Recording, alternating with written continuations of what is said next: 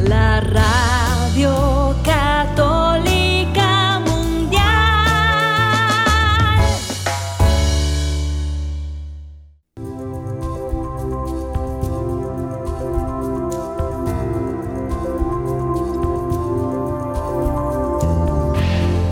Oración y vida, un programa para convertir la vida en oración. Hay un dicho entre nosotros que dice así, dime cómo rezas y te diré cómo vives. Dime cómo vives y te diré cómo rezas. Porque mostrándome cómo rezas, aprenderé a descubrir el Dios que vives y mostrándome cómo vives, aprenderé a creer en el Dios al que rezas. Oración y vida, una oportunidad para rezar juntos los unos por los otros. Que nuestra vida habla de la oración y la oración habla de nuestra vida. Ven Espíritu Santo, llena los corazones de tus fieles y enciende en ellos el fuego de tu amor. Envía Señor tu Espíritu Creador y renueva la faz de la tierra. Oh Dios, que has iluminado los corazones de tus hijos con la luz del Espíritu Santo, haznos dóciles a sus inspiraciones para gustar siempre el bien y gozar de su consuelo. Te lo pedimos por Jesucristo nuestro Señor. Amén.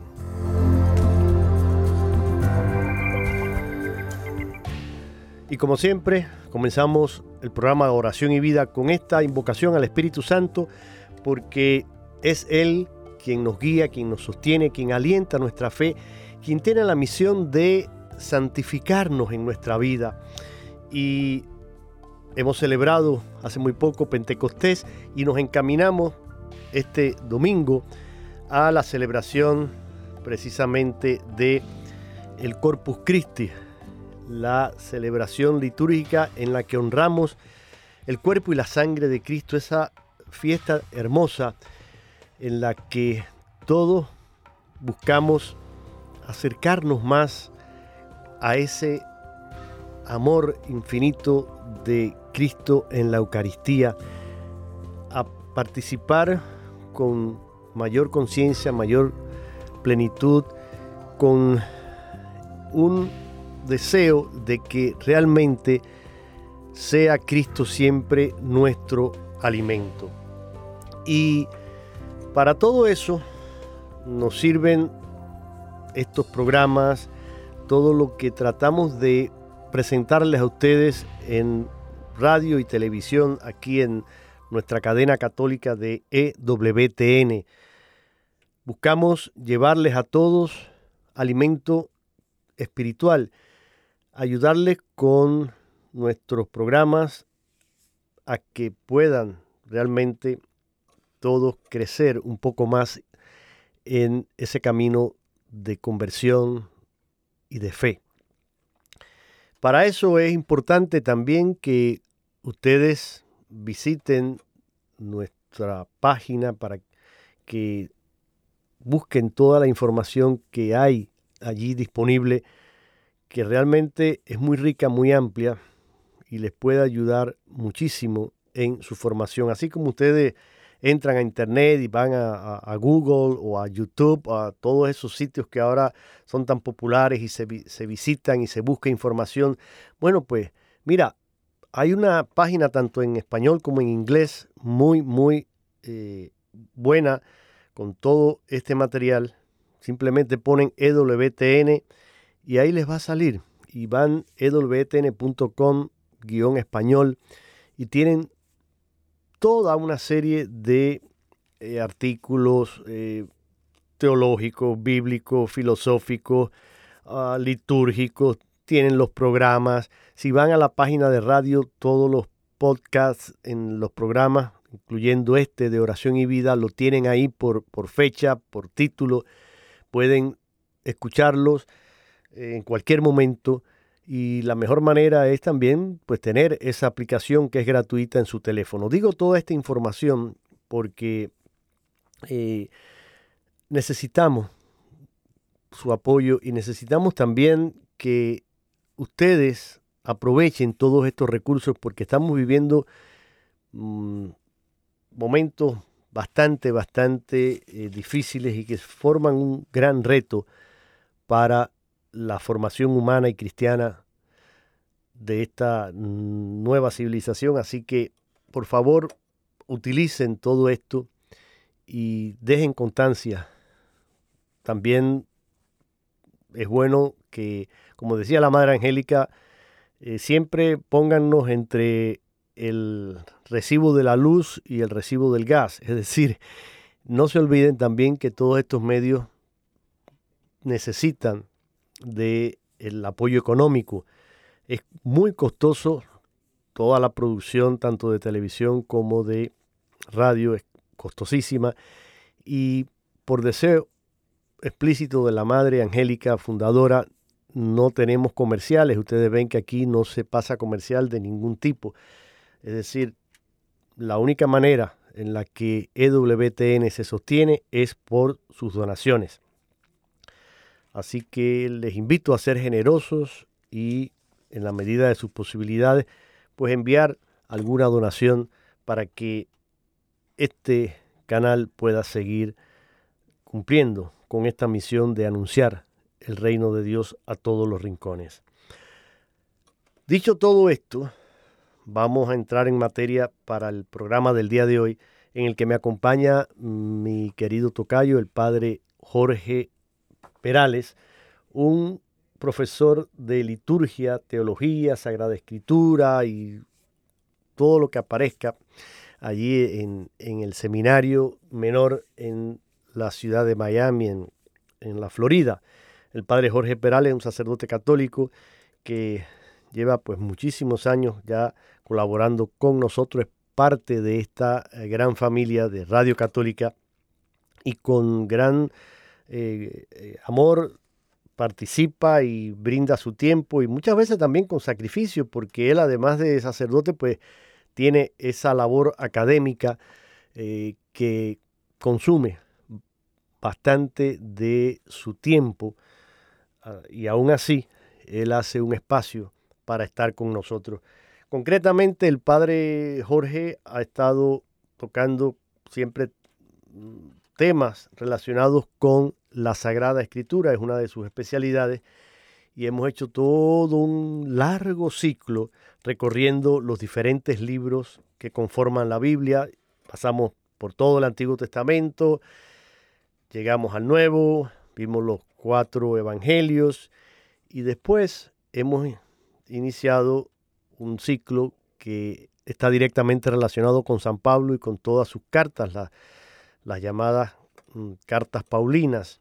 Y después de haber visto estas cartas que Pablo dirige a diferentes comunidades, Corintios, Tesalónica, Romanos, etcétera, etcétera, ahora vamos a comenzar, y no sé si podremos terminarlo en el día de hoy, pero si no, quedan más programas lo que se ha dado en llamar cartas pastorales o también cartas eclesiales. Y de esto vamos a estar hablando. Son tres en concreto porque Pablo las escribe a, dos personas, dos colaboradores en específico. Y tienen estos colaboradores una misión muy particular dentro de las comunidades y de las iglesias que se habían fundado y que comienzan a crecer. Padre Jorge, bienvenido, gracias una vez más por estar aquí. Han sobrevivido, tengo entendido, eh, en estos días bastante lluvia en, el área de, la Florida y sobre todo ahí en, el área de Miami. Sí, sí, así es. Sí, bueno, a Dios gracias que todos están bien y, no ha habido mayores consecuencias.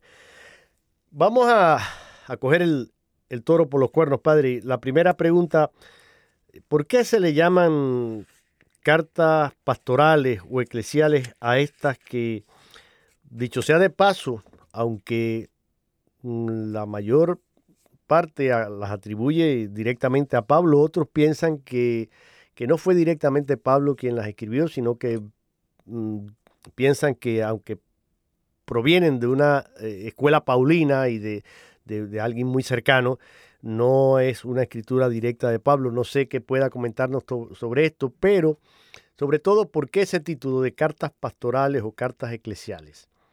¿Y cuáles son ellas?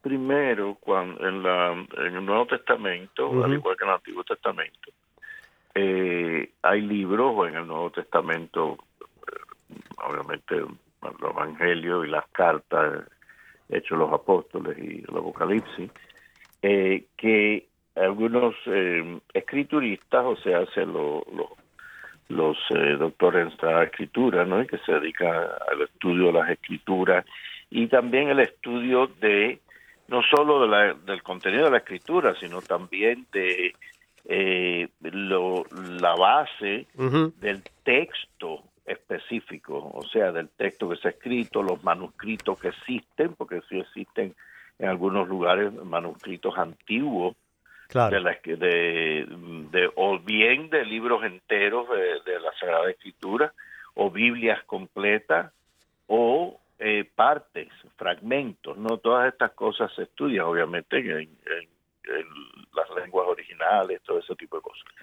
Entonces sí se encuentra que en la antigüedad cristiana, más que hoy en día obviamente, sí existía el que muchas veces cuando la gente había forma en la cual un escrito se le atribuye a una persona y no necesariamente esa persona escribió ese escrito con su puño y letra, o sea, con su mano escribiendo ese, ese texto.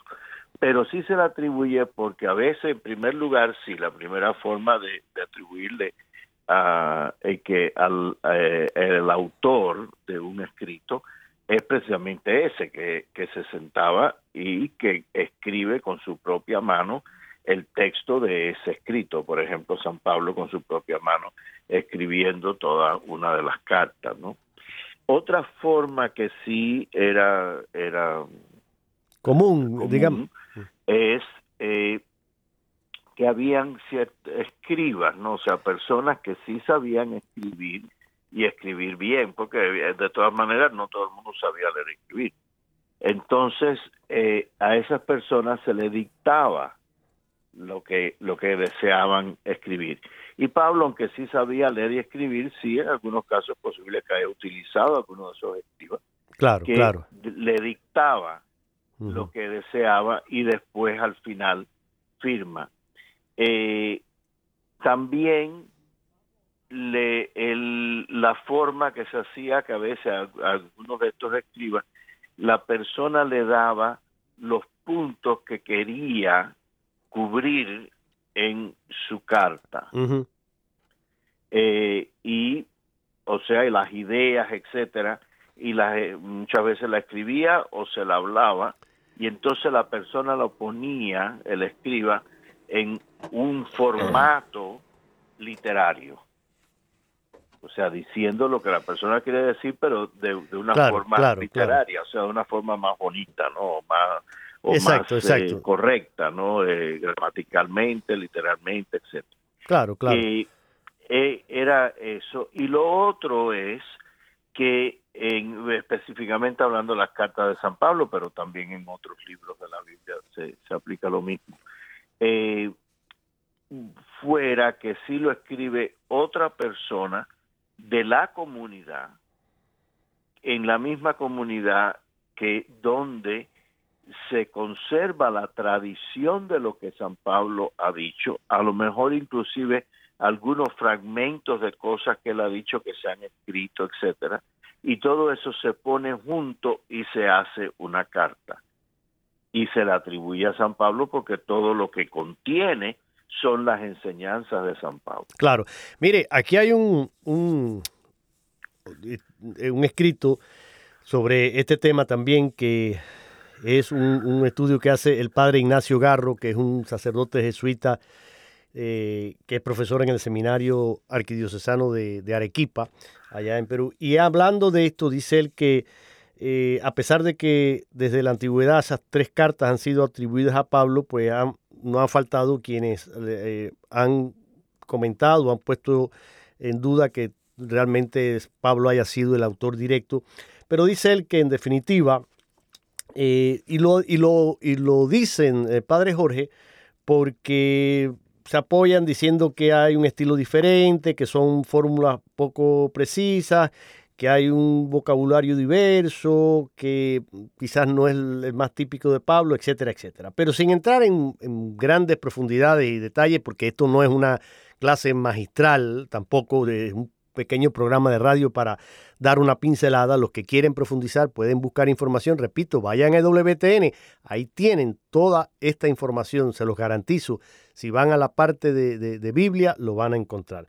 Pero siguiendo estos apuntes de también que comentaba aquí eh, el padre Ignacio, dice él que con todo la tesis tradicional que las atribuye a Pablo sigue siendo la que más tiene eh, fundamentos eh, extrínsecos, o sea, testimonios antiquísimos, y mm, puede resolver las dificultades explicando que este estilo y vocabulario diferentes se debe a la diversidad de circunstancias y argumentos y al probable uso de amanuenses en lugar de eh, escribanos y mm, son también ideas que responden más al gnosticismo incipiente de aquellos siglos y la organización eclesiástica que comenzaba en la época. Y dicho sea de paso, padre Jorge, yo le preguntaba que se llaman, ¿por qué se le llaman pastorales o, o eclesiales? Y curioso, aquí dice eh, el padre Ignacio, no sé si usted sabía este dato, dice que en 1753, es decir, estamos hablando siglo XVIII, Paul Anton llamó por primera vez pastorales a las dos cartas a Timoteo y a la carta a Tito. Y desde entonces el nombre se fue haciendo común entre los exégetas. Y esto se debió sin duda a las características de estas tres cartas que usted ahora seguramente nos va a comentar pero son, mm, de hecho, lo vamos a ver y si lo buscan también en las introducciones que trae la, Biblia a cada uno de los libros, cuando vamos a, a la Biblia y leemos las introducciones a estas cartas, pues son escritos que están dirigidos a quienes gobiernan la iglesia de Dios como pastores, para indicarles las líneas fundamentales de su ministerio al servicio del pueblo de Dios. Y esto es interesante porque después, más adelante, ahora yo les voy a, compartir también a ustedes una mm, breve audiencia de el querido y recordado Papa Benedicto XVI en la que habla sobre esto. Y hay algo aquí que me gustaría también que menciona el Papa Benedicto con referencia a estas cartas y, que me gustaría que usted pues también lo comentara y lo ampliara porque me parece muy importante. Pero pero en, en sí padre ¿Cuál sería entonces la, importancia de estas cartas para nosotros y para la iglesia en particular? No, las cartas, como eh, tú dijiste, la, eh, en el siglo XVIII, uno de los eh, escriturísticos ¿no? de, estudios de Sagrada Escritura, Paul Anton, le empieza a llamar cartas pastorales y se le queda eso, ¿no? Eh, y le llama así porque están dirigidas a dos pastores, ¿no? O sea, dos, dos obispos, eh, San Timoteo y Santito, que eran discípulos de Pablo y obviamente han recibido de Pablo eh, la sucesión apostólica. O sea, la sucesión apostólica son dos cosas por una parte que la iglesia la tiene hasta el día de hoy, si no la iglesia no fuera apostólica, o sea, decimos creemos creo en una iglesia santa, católica y apostólica. Exacto. Eh, y esa sucesión apostólica está en primer lugar en mantener la sana y verdadera doctrina que nos viene de los apóstoles en línea directa hasta el día de hoy la cual los obispos, como sucesores de los apóstoles, guardan la integridad y la verdad de las enseñanzas de Cristo transmitidas por los apóstoles y obviamente sus sucesores. Eso es sucesión apostólica. Sí, fíjese, y ahora que usted lo, ahora que usted eh, lo, lo, está mencionando, porque precisamente ahora cuando yo decía lo de la audiencia de Benedicto, él hace referencia a esto y, cita esto mismo que usted acaba de, ahora de mencionar, y, lo, y voy a, mencionarlo, a citarlo textual, porque él menciona la cita en particular de la primera carta a Timoteo, capítulo 4, versículo 14, dice él eh, en, en el texto de esa eh, audiencia, decía el Papa Benedicto, así se evidencia en los orígenes la realidad que más tarde se llamará sucesión apostólica. San Pablo dice a Timoteo con un tono muy solemne, y ahí hace esta cita, no descuides el carisma que hay en ti y que se te comunicó por intervención profética mediante la imposición de las manos del colegio de presbíteros. Repito, cita a primera carta de Timoteo, capítulo 4, versículo 14. Y continúa Benedicto y dice, podemos decir que en estas palabras aparece inicialmente también el carácter sacramental del ministerio. Y así tenemos lo esencial de la estructura católica, escritura y tradición. Escritura y anuncio forman un conjunto, pero a esta estructura por así decir, doctrinal, debe añadirse la estructura personal, los sucesores de los apóstoles como testigos del anuncio apostólico. Y mire, padre, mm, yo creo que esto es muy importante porque ya sabemos que tenemos a nuestros eh, hermanos separados, como decimos, todos los que forman parte de otras denominaciones cristianas que se derivaron de eh, el protestantismo, de la, de la de, Lutero y toda esa división que ha, que ha traído dentro de la iglesia y que continúa desde, entonces hasta nuestros días y, surgen muchas más. Entonces, mm, es curioso porque, y por eso yo quería que usted no, no, profundizara un poquito en, este, en, en, esto que Pablo menciona en esta carta y lo que ahora aquí, bueno, decía también el Papa Benedicto hablando de esta sucesión apostólica. Pero digo, es curioso que estos hermanos nuestros que muchas veces, y yo diría que en el 99% de las ocasiones siempre buscan mm, debatir y, refutar a, las creencias de la fe católica basados en la Biblia y porque ellos son muy eh, apegados a, a la Biblia, a la palabra de Dios. Bueno, entonces, ahí está claro eso. Mm, y, sin embargo, eh, pareciera entonces que eh, acaso ellos no entienden lo que está diciendo Pablo, o porque me parece que mm, tiene una claridad meridiana esto, ¿no? Eh, hay una sucesión, como decía usted, apostólica, que ha llegado hasta nuestros días y que se mantiene. Y, y sin embargo, pues ellos no lo quieren eh, ver así, no lo quieren aceptar. Y realmente, como eso, hay otros muchos aspectos que podríamos, pero no es el tema del programa. Estamos ahora en, esta, en estas cartas que... Pero la sucesión apostólica también no es solo la sucesión de la doctrina y la enseñanza, y, la, también la, toda una serie de eh, costumbres, o sea, de, de, de, manera de vivir la vida cristiana, eh, eh, a través de la forma que se observan los mandamientos, la forma de conducta, la forma de la vida de oración, la vida moral, etcétera. Todo eso también incluye todo este aspecto de la tradición apostólica, de las enseñanzas de Cristo, enseñadas por los apóstoles y transmitidas y continuadas en la sucesión apostólica de la Iglesia pero también la sucesión apostólica igualmente es la sucesión sacramental, lo cual es extremadamente importante, porque es precisamente la sucesión sacramental que también hace junto con la sucesión de las enseñanzas la sucesión apostólica.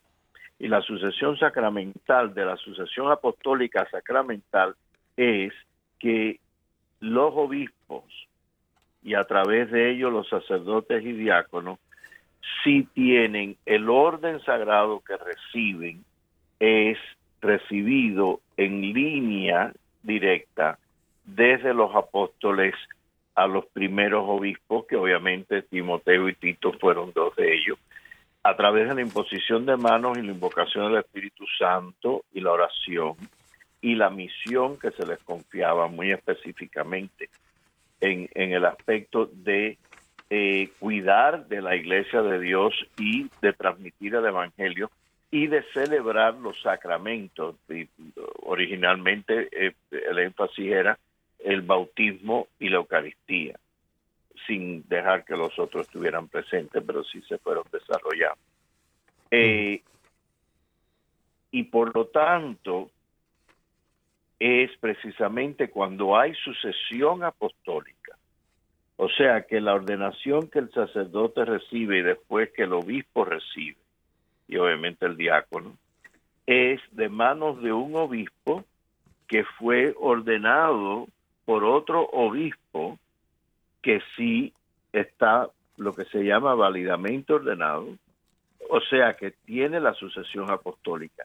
Y así sucesivamente se va yendo hacia atrás hasta llegar a los apóstoles mismos.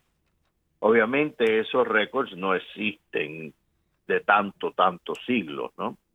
Pero precisamente por la tradición de la iglesia y la tradición de la ordenación de un obispo en comunión con la iglesia, o sea, con, con los demás obispos y también en comunión con el, el Papa, eh, tienen la sucesión apostólica.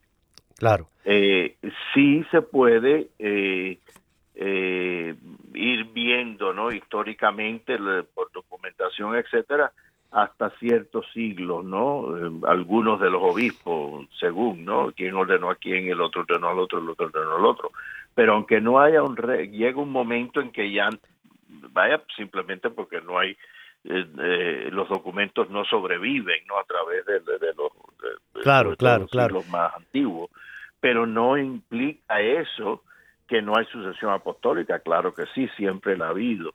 Y eh, y, y por lo tanto eh, eso es lo que hace válida la, la misa el bautismo y los demás sacramentos. los demás sacramentos. Bueno, pues mire. precisamente la sucesión apostólica. Entonces, lo que tú decías del protestantismo, cuando eh, en, el protestantismo las distintas ramas eh, protestantes, sí, al separarse de la Iglesia Católica, eh, cambiaron no solo algunos aspectos de la doctrina, que ya no era la doctrina católica, y por lo tanto en ese aspecto algunos aspectos de la sucesión apostólica se perdían porque algunos sí se mantuvieron.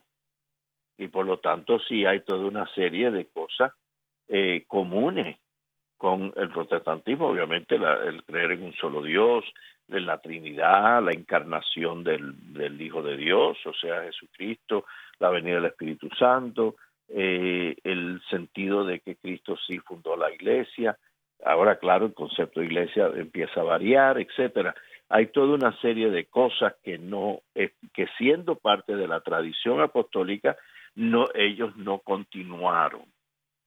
Entonces, por lo tanto, ahí se rompe eh, sucesión apostólica. Claro, hay una y ruptura. También en el aspecto sacramental, y eso sí es esencial, porque ocurrió algo muy interesante, muy, muy, muy real, y podemos decir interesante al haber en el occidente eh, surgir la, reforma protestante, en los distintos lugares donde ocurrió, haya sido de Lutero, haya sido eh, en Inglaterra, después con la iglesia anglicana y con algunas de las otras iglesias, ellos también cambiaron la liturgia mm. al extremo que ya sí la, la liturgia de la ordenación no se quedó igual.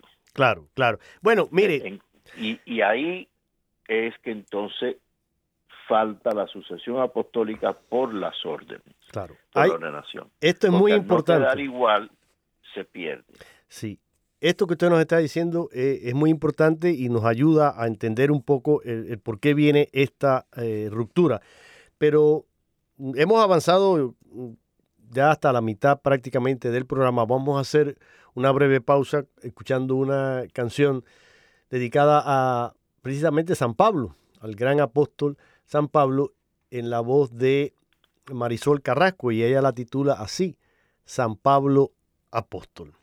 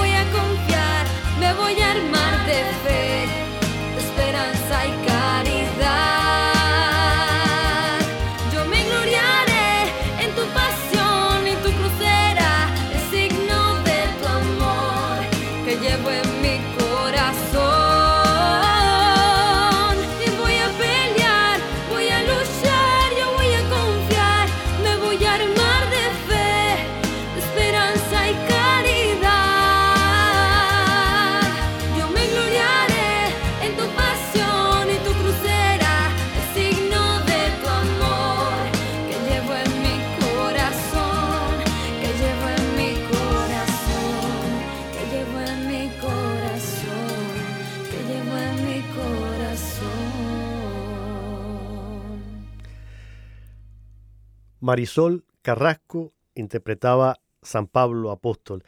Y si prestaron atención a la letra, se dieron cuenta que está eh, formada por frases muy típicas de San Pablo. Y ella ha musicalizado y ha utilizado esos textos paulinos para componer esta hermosa canción. Y la escuchas aquí en tu programa Oración y Vida en este viernes compartiendo con el padre Jorge Perales. Y el tema de hoy, si te sumaste tarde a la radio, si, si sintonizaste después de comenzado el programa, pues estamos comentando, siguiendo con San Pablo, pero ahora las cartas pastorales o cartas eclesiales, que son las dos cartas a Timoteo y la carta a Tito, y son llamadas así precisamente porque fueron eh, dirigidas a pastores de la iglesia para dar instrucciones específicas sobre cómo conducir eh, el, digamos, la, la vida y la, la, organización de estas comunidades, de esta iglesia. Mire, Padre Jorge, mm, porque estamos hablando, hemos mencionado varias veces los nombres, pero, por ejemplo, Timoteo, que es uno de los destinatarios que tiene dos cartas, la primera y la segunda. Natural de Listra, nació de padre gentil y madre judía. Se convirtió al cristianismo por la predicación de Pablo en Listra durante su primer viaje misionero. Pueden confrontar el libro de los Hechos, capítulo 14, eh, versículos 6 al 19, y en la segunda Timoteo también, capítulo 3, versículos 10 al 11. Acompañó a San Pablo en su segundo viaje misionero y fue entonces cuando Pablo, para aplacar a los judíos y porque era hijo de madre judía, lo hizo circuncidar.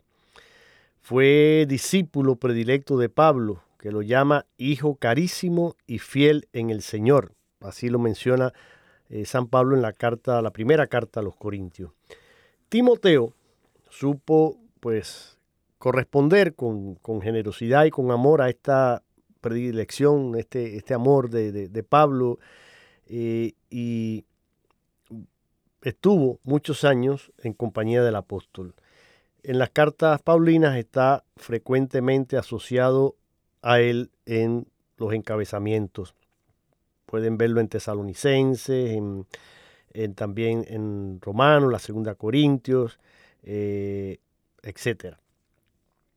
La última mención que se hace de él en el Nuevo Testamento está en la segunda carta a Timoteo, donde Pablo, prisionero en Roma, le pide que lo visite. Y esto es en cuanto a la figura de mm, Timoteo. No sé si quiere añadir algo más a esto, padre, sino para también presentar un poquito la, figura de Tito y después ver algo más en detalle de, algunos de los mensajes de estas cartas. Sí, los dos, Timoteo y Tito, eh, eran discípulos de San Pablo. Sí.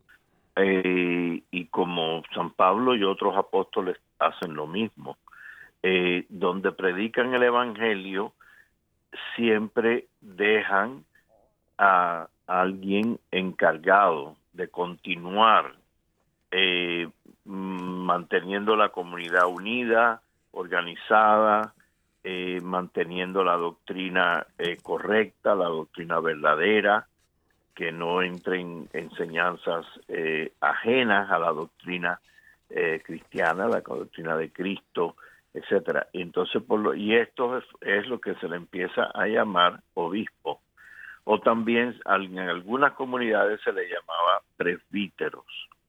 Entonces se encuentra en la en las dos cartas de Timoteo y de Tito en la cual habla, por ejemplo, cómo han de ser las características de los presbíteros y de los diáconos en la comunidad. Y también eh, eh, San Pablo les indica eh, la responsabilidad, o sea, de, de mantener la comunidad unida y la comunidad fiel a las enseñanzas de Cristo. Y por lo tanto, como ha de ser también la conducta de, de, los, de los ancianos, de los jóvenes, de las viudas, de los esclavos, o sea, personas que eran esclavas, ¿no? Y, pero eran cristianos también, entonces también como, eh, su, y, y también cómo actuar ante los las personas, los falsos maestros, o sea, que se, se, se metían en la comunidad pero sí enseñaban, pero no enseñaban la doctrina correcta. Entonces, ¿cómo actuar ante ellos? O sea, eh, cómo mantener la iglesia unida y la iglesia fiel al mismo tiempo. También se ve, eh, por ejemplo, em, eh, hacia lo como han de comportarse los jóvenes, los ancianos, o sea, las, la obediencia a las autoridades, el amor al prójimo, y de nuevo cómo cuidarse de, las los herejes, o sea, de, los falsos maestros, ¿no? Eh, o sea, las dos cartas son, por eso le llaman pastorales, porque le va dando eh, indicaciones a estos dos pastores. Exacto. Mire, es interesante porque eh, si la, la primera carta esta de Pablo a Timoteo, y él lo dice clarito en el primer eh, capítulo, en el versículo 3. Al partir para Macedonia te rogué que te detuvieras en Éfeso. Debías advertir a algunos que no cambiaran la doctrina ni se metieran en leyendas y recuentos interminables de ángeles. Esas cosas alimentan discusiones, pero no sirven para la obra de Dios, que es cuestión de fe. Es decir, deja claro aquí que él le pide y deja allí en Éfeso a, Timoteo. Y en la misma carta, en el capítulo tercero, eh, habla cómo deben ser el obispo y los diáconos. Y lo cito aquí también eh, textual. Dice, si alguien aspira al cargo de obispo, no hay duda de que ambiciona algo muy eminente. Es necesario, pues, que el obispo sea irreprochable, casado una sola vez, casto, dueño de sí, de buenos modales, que acoja fácilmente en su casa y con capacidad para enseñar. No debe ser bebedor ni peleador, sino indulgente, amigo de la paz y desprendido del dinero, que sepa gobernar su propia casa y mantener a sus hijos obedientes y bien criados. Pues si no sabe gobernar su propia casa, ¿cómo podrá criar a la asamblea de Dios. En el versículo 6 continúa, no se debe escoger a un recién convertido, no sea que el cargo se le suba a la cabeza y el diablo lo haga caer. Es necesario también que goce de buena fama ante los que no pertenecen a la iglesia para que no hablen mal de él y caiga en las redes del diablo. Los diáconos también han de ser respetables y de una sola palabra, moderados en el uso del vino, que no busquen dinero mal ganado y que guarden el misterio de la fe en una conciencia limpia. Primero sean sometidos a prueba y después, si no hubiera nada que reprocharles, sean aceptados como diáconos. Las mujeres igualmente sean respetables, no se den al chisme, sino serias y dignas de confianza los diáconos sean casados una sola vez y gobiernen bien a sus hijos y a su propia casa. Los que cumplan bien su oficio se ganarán un lugar de honor, llegando a ser hombres firmes en la fe cristiana. Te doy estas instrucciones con la esperanza de ir pronto a verte, por si me demodo para que sepas cómo debes portarte en la casa de Dios, que es la iglesia del Dios vivo y pilar y base de la verdad sin lugar a duda, es grande el misterio de la bondad. Eh, estoy usando esta versión de la Biblia latinoamericana, pero como ven, son una serie de, normas, de instrucciones, de preceptos que Pablo puntualiza ¿no? en cada una de estas cartas con el deseo de eh, orientar a estos pastores y que se mantengan en la sana doctrina, ¿no? en, la, en lo que realmente eh, él ha querido y ha enseñado. Y hay algo aquí también, mm, padre mm, Jorge, que señalaba al, ahorita cuando yo mencionaba este texto de la audiencia de, del Papa Benedicto XVI sobre esta, que fue precisamente el miércoles 28 de enero del 2009 fue esta audiencia de Benedicto dedicada a estas últimas cartas del epistolario paulino. Y ya al final de la del texto de la audiencia, dice él, por último, es importante señalar que en estas cartas la Iglesia se comprende a sí misma en términos muy humanos, en analogía con la casa y la familia. Particularmente en la primera de Timoteo, capítulo 3, del 2 al 7, se leen instrucciones muy detalladas sobre el obispo y cómo éste debe ser irreprensible, casado una sola. Lo que acabo de leer. Y creo que mm, es interesante esto que señala aquí el, el Papa Benedicto cuando dice que la iglesia se comprende a sí misma en términos mm, mucho más, eh, dice, muy humanos, ¿no? Y cómo se basa en esa analogía con, la casa, con la familia. Y yo creo que esto eh, también tiene una gran validez eh, en estos momentos, lo ha tenido siempre, pero actualmente pues cobra una gran actualidad. No sé qué piensa usted, padre Jorge. Sí, porque todas estas, eh, o sea, la Sagrada Escritura fue una cosa muy muy real, ¿no? Claro. La Sagrada Escritura, aunque fue un escrito hace siglos, ¿no? Y obviamente eh, el Antiguo Testamento aún más tiempo todavía que el Nuevo Testamento, eh, nunca pierden su actualidad a través de todos los siglos, hasta el siglo actual. Eh, cuando uno lee la Sagrada Escritura, eh, es actual. Y siempre que la lee, eh, aunque la, ya la ha leído antes, algunas partes, ¿no? Siempre luce nueva. Siempre luce algo que no que uno lo está leyendo necesariamente por primera vez, pero siempre tiene algo como, como de novedad. O sea, porque, porque es la palabra viva de Dios, o sea, no es una palabra muerta, es una palabra viva. Entonces, por lo tanto, hay dos cosas. Por un lado, las, lo que hablábamos de la sucesión apostólica, o sea, esa realidad de la continuidad apostólica que ha continuado en la iglesia, por lo tanto, cuando leemos estas cartas en, los orígenes de, la, de, los tiempos, de, en los orígenes de la iglesia, eh, se aplican eh, hoy al igual que entonces, porque se ha continuado esa realidad de esos orígenes a través de los siglos hasta el día de hoy.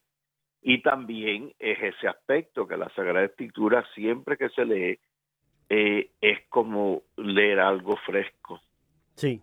Y tiene esa particularidad porque es la palabra viva de Dios.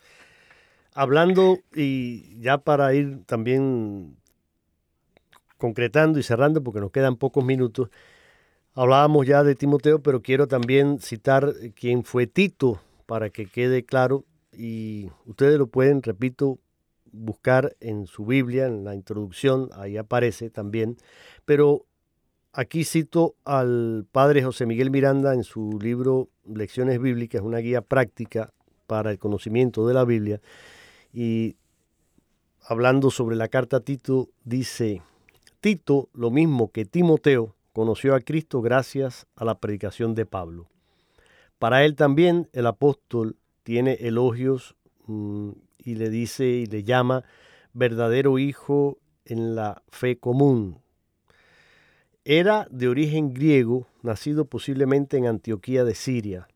Acompañó a Pablo y Bernabé en Jerusalén, ese concilio de Jerusalén, y es curioso, dice, que no aparezca el nombre de Tito en, hechos, o al menos que no aparezca directamente. Sin embargo, consta que acompañó a Pablo en alguna de sus eh, viajes y correrías y se ganó la confianza del apóstol hasta el punto de que cuando surgían situaciones difíciles en las comunidades, Pablo les enviaba a Tito como un diplomático, un mediador, Así ocurrió, por ejemplo, en Corinto.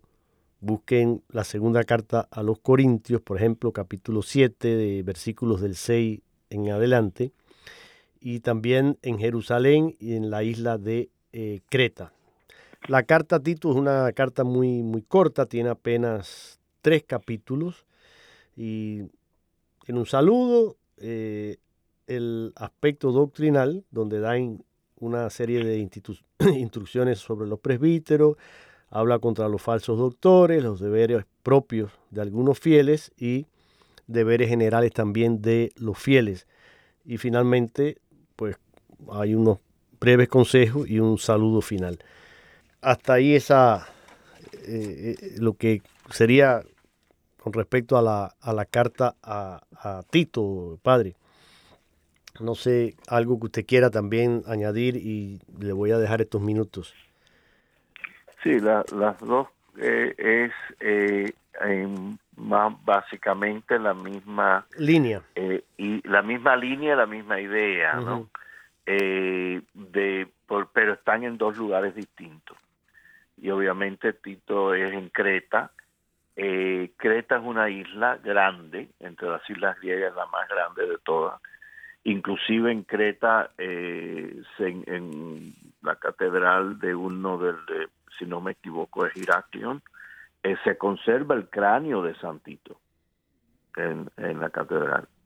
Eh, y de nuevo le da eh, los mismos consejos, o sea, básicamente los mismos de que le da Timoteo, o sea, los de las características y dones que deben de tener los presbíteros y los diáconos, eh, la, el cuidado con los falsos eh, maestros, eh, los deberes de, en la comunidad cristiana, de los ancianos, de los jóvenes, de los esclavos, la eh, vivir la vida cristiana fielmente y en espera de la segunda venida de Cristo, la obediencia a las autoridades y el amor al prójimo y, de nuevo el cuidado con, con los herejes de los falsos doctores. O sea que básicamente es ese tipo de, de consejo, eh, diríamos, pastoral que le está dando lo mismo al uno que al otro. Realmente Timoteo eh, va a Éfeso, que ya Éfeso es una ciudad en, eh, en lo que es hoy en día Turquía, o sea, no es una isla. Sí. Eh, está en la en, en la, la parte eh, continental. tierra firma sí, tierra firme. Eh, de, de lo que es hoy en día Turquía no que en aquella época era todo parte del Imperio Romano pero era Grecia. Y también es, es, es en las mismas líneas. Y de nuevo también los dos son eh, los que eh, el, los líderes principales de esas iglesias, la iglesia de Éfeso Timoteo y la iglesia de Creta eh, Tito, y son venerados así como los primeros obispos de esas dos iglesias eh, locales. ¿no? en ese sentido, también lo que tú decías de, del, de la carta, de las cartas y de la carta del aspecto pastoral, eh, yo recuerdo en un retiro, como el fue un obispo que lo predicó el retiro y, era un retiro de sacerdotes y una de las cosas que recomendó dice lean la primera carta de Timoteo de San Pablo a Timoteo pero léanla como si el obispo que los ordenó a ustedes se la estuviera escribiendo. Ah qué interesante eso es muy interesante porque es ahí que él le dice a Timoteo, o sea, aviva el, la llama del don que recibiste por la imposición de mis manos. O sea, obviamente uno por la imposición de manos y, la oración del Espíritu Santo del obispo es que es ordenado sacerdote. Y además todo lo demás. Y cuando uno la lee en ese aspecto, también la carta pues ya se hace mucho más personal, ¿no? Por supuesto. Y esto también que nos sirva a todos los que escuchamos y participamos, eh, darnos cuenta que en la, en la estructura de la iglesia hay una jerarquía y hay una autoridad. Y aunque hoy se promueve este igualitarismo, que en definitiva eh, para mí mm, es algo que es una falacia y está basado en, premisas equivocadas, ¿no? El, el, el, hecho de que tengamos una misma dignidad porque hemos sido creados a imagen y semejanza de Dios no quiere decir que todos seamos iguales. Existen diferencias y, en esas diferencias eh, pues también está la, importancia ¿no? de, de descubrir quienes tienen cualidades y virtudes para unas cosas y para otras. Y en la iglesia pues se da esta situación también. Gracias a todos por su sintonía. Padre Jorge, gracias una vez más por eh, haber estado con nosotros en el día de hoy y les invito a leer y les dejo de tarea que lean eh, estas cartas, las cartas pastorales a Timoteo y a Tito. Y para concluir, en el día de hoy el Padre nos da su bendición. Que Dios los bendiga y la Virgen los acompañe. Amén. Hasta la próxima semana, si Dios lo permite.